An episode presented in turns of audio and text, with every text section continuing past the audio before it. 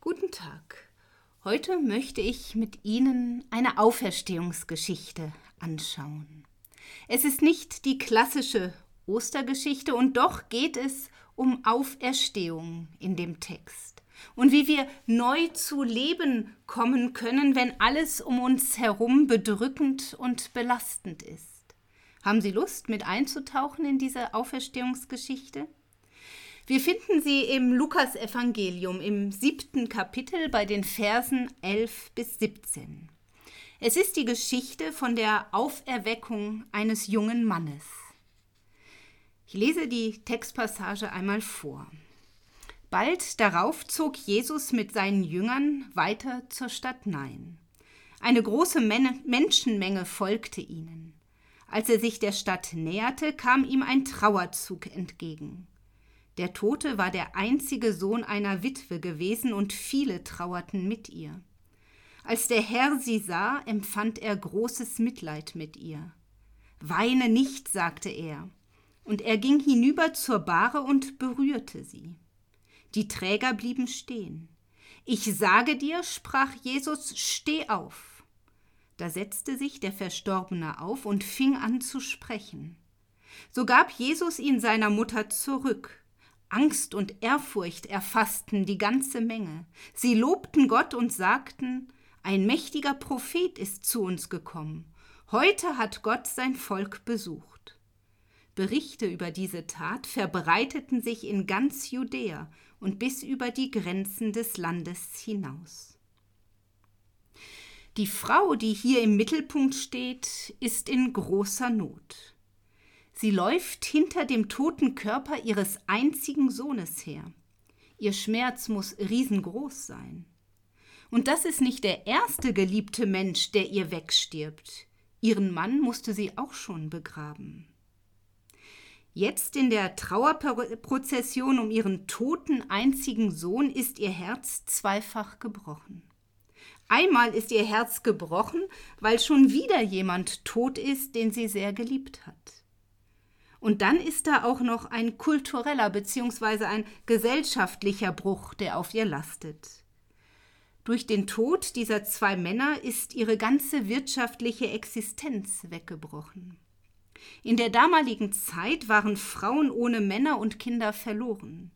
Immer wieder hören wir in der Bibel ja die Ermahnung, dass man sich vor allem um die Waisen und Witwen kümmern sollte. Das hatte schon seinen Grund. Waisenkinder und Witwen waren extrem arm dran in der damaligen Gesellschaft. So ist also das Herz dieser Frau gebrochen und noch dazu ist ihre wirtschaftliche Existenz bedroht. Die Last, die diese Frau schultern muss, ist unbeschreiblich groß. Ich kann mir diese arme Frau bildlich vorstellen. Völlig geknickt muss sie sein, wie sie hinter dem toten Körper ihres Sohnes herläuft. Und dann kommt Jesus. Er sieht den toten Körper, er sieht den Leichenzug mit den vielen Trauernden und er sieht die Frau. Und dann spricht Jesus die Frau an. Und für mich ist das, was Jesus dann sagt, ungeheuerlich. Ja, ich finde es eigentlich sogar total unpassend und ärgerlich. Denn er sagt zu dieser trauernden Frau, die so ein schreckliches Schicksal hat, weine nicht. Das ist doch unglaublich, oder? Wenn jemand Grund zum Weinen hat, dann wohl diese Frau. Sie hat schon ihren Mann verloren und jetzt auch noch ihren einzigen Sohn. Und zu dieser Frau sagt Jesus jetzt, weine nicht? Das verstehe ich ehrlich gesagt nicht. Wer, wenn nicht diese Frau, hätte Grund zu weinen? Manchmal verstehe ich das Handeln Gottes nicht. Geht Ihnen das auch manchmal so? Manchmal sind mir die Wege Gottes unergründlich. Ich verstehe nicht, warum er so handelt und nicht anders. Und doch ist es wichtig, dass wir auch dann, wenn Gott für uns ein Rätsel ist, an ihm dranbleiben. Auch wenn wir ihn gerade nicht verstehen und uns wünschen würden, dass er anders handeln würde. Denn ich glaube, auch in den Momenten, wo wir Gott nicht verstehen, hat er etwas mit uns vor. Also gut, Jesus sagt zu der Frau, weine nicht. Und diese Aussage ist irritierend und passt irgendwie nicht. Aber bevor wir uns jetzt weiter darin versteifen, dass Jesus hier komisch reagiert, lassen Sie uns einmal schauen, was das Wort weinen im Originaltext bedeutet.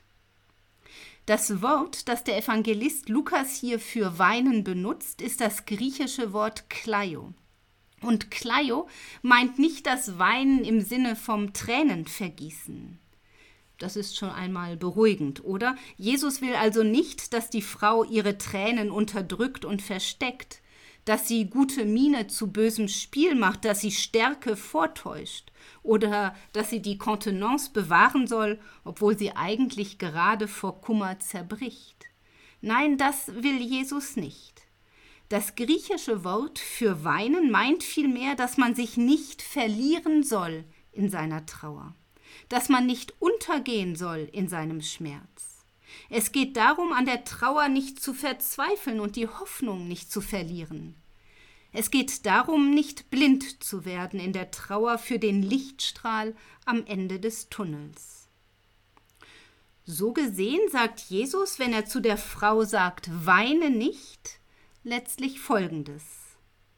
Auch wenn es für dich gerade extrem hart ist, auch wenn du gerade hinter dem toten Körper deines geliebten Kindes hinterherlaufen musst, gib nicht auf, wirf nicht das Handtuch, verzweifle nicht, geh nicht unter in deiner Trauer, weine nicht, als gäbe es keine Hoffnung, weine nicht, als wäre das das Ende von allem.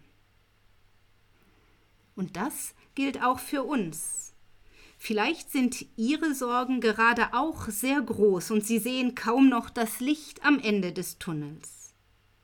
Vielleicht fühlen Sie sich auch am Ende Ihrer Kräfte in Bezug auf den momentanen Ausnahmezustand. Sie fühlen sich wie eingesperrt, unmündig, weil jetzt andere für Sie einkaufen gehen müssen. Vielleicht liegen Ihre Nerven inzwischen blank, weil die Kinder immer um Sie herum sind und der Ehepartner auch.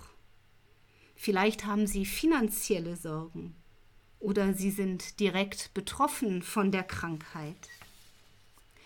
In all diesen Situationen, wo wir den Eindruck haben, nicht mehr zu können, keine Kraft mehr zu haben, in all diese Situationen hinein ruft Jesus uns zu, weine nicht, in dem Sinne von, gib nicht auf. Ich höre förmlich, wie mir Jesus zuruft, Gib nicht auf, denn ich geb dich nicht verloren. Egal was passiert, ich geb dich nicht verloren. Es mag sich gerade wie die Hölle anfühlen, was du durchmachst, aber ich bin bei dir in all dem. Ich gehe da mit dir durch. Jesus sieht dich. Genau das sagt er ja letztlich auch im Evangelium zu der Frau. Ich sehe dich. Im Text heißt es, dass viele Leute in dem Trauerzug waren. Es gab also eine Menschenmenge, und doch hat Jesus die trauernde Mutter in der Masse gesehen und ist auf sie direkt zugegangen. Auch das können wir gut auf uns selber übertragen. Fühlen wir uns nicht auch oft absorbiert von einer Menge an Verpflichtungen und Sorgen? Da ist immer so viel zu tun, so viel los. Da verliere ich mich ja fast selber in all dem Tumult, geschweige denn, dass Gott mich da treffen könnte. Mir geht das oft so am Wochenende, wenn wir alle fünf zu Hause sind und jeder und jede seine ganz eigenen Bedürfnisse hat. Die eine hört gerne laut Musik, die andere singt vor sich hin. Mein Mann räumt die Spülmaschine so aus, dass es ständig scheppert, und unsere Jüngste hüpft die Treppen rauf und runter, weil das Fußballtraining schon seit Wochen ausfällt. Und ich bin ein Mensch, der gerne seine Ruhe hat. Können Sie sich vorstellen, wie ich solche Wochenenden liebe? Und auch in diese Situation hinein, wo ich angespannt bin, weil ich mit meinen eigenen Bedürfnissen untergehe, ruft Gott mir zu, ich sehe dich. Und das reicht mir schon, um ruhiger und zufriedener zu werden. Ich sehe dich. Ich sehe dich in deiner Not, in deiner Anstrengung, alles zusammenzuhalten. Ich sehe dich. Egal, was sie gerade gefangen hält, vielleicht ist es emotionaler Stress oder es sind finanzielle Sorgen oder Eheprobleme, vielleicht sind es auch gesundheitliche Sorgen oder Kummer um die Kinder. Egal was, für Jesus ist keine Situation zu komplex oder unüberschaubar, als dass er uns in ihr nicht finden könnte. Egal in was für einem Chaos sie gerade sind, Jesus sieht sie. Und auch bei dem Ausdruck Ich sehe dich ist es interessant, einmal auf das Wort im Originaltext zu schauen. Denn das griechische Wort, was der Evangelist Lukas hier benutzt, ist spannend. Wörtlich übersetzt müsste es nämlich heißen, ich sehe in dich. Und das ist doch noch mal aufschlussreicher, oder? Jesus sieht uns nicht nur, sondern er sieht sogar in uns. Das heißt letztlich, er sieht, was uns bewegt und belastet. Er sieht auch das, wofür wir keine Worte haben. Er sieht unseren Schmerz, unsere Trauer, unsere Verzweiflung. Er sieht das, wofür wir uns schämen und was wir vor anderen verstecken wollen. Das heißt letztlich auch, dass wir Gott nichts vormachen müssen. Wir können ganz echt sein vor Gott. Gott sagt, egal wie dein Leben gerade ist, egal wie sehr deine Emotionen gerade Achterbahn fahren, egal, lass es zu. Ich sehe in dich hinein. Es ist okay. Und das Ich-Tüpfelchen bei all dem ist, dass Gott all das in uns sieht und dass er uns trotzdem liebt und unser inneres Chaos akzeptiert. Ja, es geht sogar noch einen Schritt weiter hier. Gott ist sogar bewegt von dem, was er in uns sieht. In unserer Bibelstelle heißt es, Jesus sieht die Frau und hat Mitleid mit ihr. Mitleid ist eine Bewegung des Herzens. Mitleid bedeutet eigentlich nichts anderes, als dass jemand sagt, dein Schmerz darf in meinem Herzen leben. Von daher sagt Jesus zu dieser Frau im Endeffekt, Du, deinen Schmerz, den kann ich in meinem Herzen fühlen. Und dieser dein Schmerz, der schrickt mich nicht ab, sondern der zieht mich vielmehr noch näher zu dir hin. Also Jesus sieht die Frau, er sieht in sie hinein und der Schmerz dieser Frau, der zieht ihn noch näher zu der Frau hin. Dann schaut er schließlich auf den toten Körper des Jungens, der auf der Bahre liegt und hinter dem die Frau herläuft. Ist es nicht auch manchmal bei uns so, dass wir hinter toten Dingen herlaufen? Da gibt es Sachen, denen wir hinterher trauern. Der Kindheit, der Jugendzeit, der Zeit, als wir frisch verliebt waren und das Leben rosarot war, der Zeit vor der Krankung, der Zeit vor der Scheidung der Zeit vor der Arbeitslosigkeit. Und dann gibt es auch die sogenannten Leichen in unserem Keller, die toten und stinkenden Dinge, die wir versteckt halten. Das sind Dinge, die sollen am besten gar nicht angesprochen werden, die soll keiner wissen. Das sind die berühmt berüchtigten Familiengeheimnisse. Aber das können auch kleinere schambelastete Sachen sein, wie zum Beispiel meine Überforderung in der Erziehung, meine Wutausbrüche, meine Sturheit, mein Bedürfnis nach einer perfekten Fassade, meine kleinen oder größeren Suchtprobleme. Das sind alles Dinge, an denen soll nicht gerührt werden. Und am liebsten wäre uns, wenn wir so tun könnten, als gäbe es diese Leichen, diese toten Sachen in unserem Leben gar nicht. Jesus allerdings berührt den toten Körper. Das heißt, er sieht über die Leiche nicht hinweg. Er geht an diesem toten Körper nicht einfach vorbei und tut so, als gäbe es ihn nicht. Er ignoriert das Tote nicht und er spielt die Tragik des Todes auch nicht herunter. Nein, er geht schnurstracks auf den toten Jungen zu und berührt ihn. Er rührt an der Ursache der Trauer und des Schmerzes. Und dann spricht er zu dem toten Körper. Damit macht Gott deutlich, dass er Auferweckungspower, Auferweckungsmacht besitzt. Egal wie tot die Dinge sind, Gott kann alles Tote zu neuem Leben erwecken. Das ist das Unglaubliche an unserem Glauben, das ist das Unfassbare an Ostern. Unser Gott hat Auferstehungspower. Dazu muss man vielleicht wissen, dass es in der damaligen Kultur strenge Reinheitsvorschriften gab. Und eine davon war, dass man keinen toten Körper anfassen durfte, sonst galt man als unrein. Und Jesus schert sich nicht um dieses Reinheitsgebot. Er berührt den toten Jungen einfach. Und ein letztes Mal will ich Sie noch mit meinem großen Hobby der Wortbedeutungen quälen. Ich liebe es, anhand von Wortbedeutungen den tieferen Sinn von Textstellen herauszuarbeiten. Eins meiner Hobbys, ich traue es mich gar nicht zu sagen, war früher Fremdwörter auswendig lernen. Sie können sich vorstellen, dass ich mit diesem Hobby nicht sehr viele Gleichgesinnte hatte. Dieses Hobby ist vielleicht auch so eine Leiche in meinem Keller. Aber sei es drum, es ist die Wahrheit und manchmal bringt dieses abstruse Hobby ja auch etwas. Zum Beispiel jetzt, wenn wir noch einmal genauer hinschauen wollen, was das Wort berühren hier meint. Das Wort, das Lukas hier benutzt, ist nämlich nicht das, was man gebraucht, um eine zärtliche, liebevolle Wohlfühlberührung zu beschreiben. Vielmehr geht es bei der Berührung, die Jesus am toten Jungen macht, um ein entschiedenes Halten. Denken Sie einmal zurück, als Sie klein waren und Ihre Eltern Sie vielleicht mal am Arm gepackt haben, als Sie ohne zu schauen über eine Straße gehen wollten. So ein Packen ist nicht unbedingt sanft, aber genauso liebevoll in der Intention. Es ist ein entschiedenes Zupacken, das sich seiner Verantwortung und Macht bewusst ist. Und genau um solch ein Anpacken geht es auch in unserer Bibelgeschichte.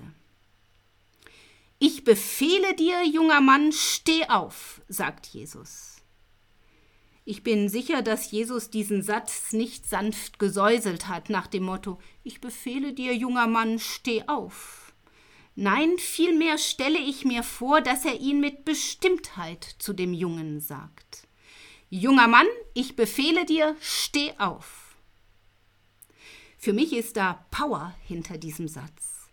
Entschieden entreißt Jesus diesen Jungen aus dem Tod und ruft ihn zurück ins Leben. Noch einmal zu uns heute.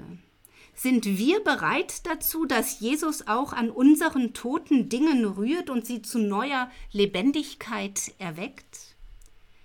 Sind wir bereit dazu, dass Jesus das, was wir versteckt und geheim halten wollen, in unserem Leben anrühren und neu beleben darf? Sind wir bereit, dass Jesus in unsere wunden Punkte zeigt und sie verwandelt? Sind wir bereit, dass Jesus an unseren Schwächen rühren darf und an ihnen arbeitet? Und es muss uns klar sein, wenn Jesus an uns und an unseren toten Stellen im Leben arbeitet, sie berührt, dann tut er das nicht unbedingt in einer Wohlfühlsanftheit, mit einem Säuseln. Vielmehr fühlt sich sein Händedruck an unseren wunden Stellen oft etwas fest und zupackend an, eben wie bei einem Kind, das vor dem gefährlichen Auto mit aller Entschiedenheit und Kraft zurückgehalten werden muss. Der tote Junge in unserem Text erfährt Gottes Auferweckungsmacht am eigenen Leib. Und einmal wieder lebendig kehrt der Junge zu seiner Mutter zurück und alle fangen an zu jubeln und Gott zu loben. Was für ein Schluss. Wunderbare Sachen müssen gefeiert werden. Für wunderbare Sachen muss man danken. Wunderbare Sachen lassen einen Gott loben. Es gibt die Wunder auch in unserem Leben, jeden Tag, auch in dieser Ausnahmezeit. Wenn wir offen dafür sind und bereit für Gottes Berührung, Gottes Zugriff, dann passieren Auferstehungsmomente auch in unserem Alltag. Halten wir die Augen offen für Gottes Auferweckungspower Und wenn wir wahrnehmen, dass er uns auferweckt und das Tote in uns neu lebendig werden lässt, dann lasst uns dafür danken und Gott loben. Dann können wir jeden Tag Ostern feiern. Alles Gute und bis ein anderes Mal.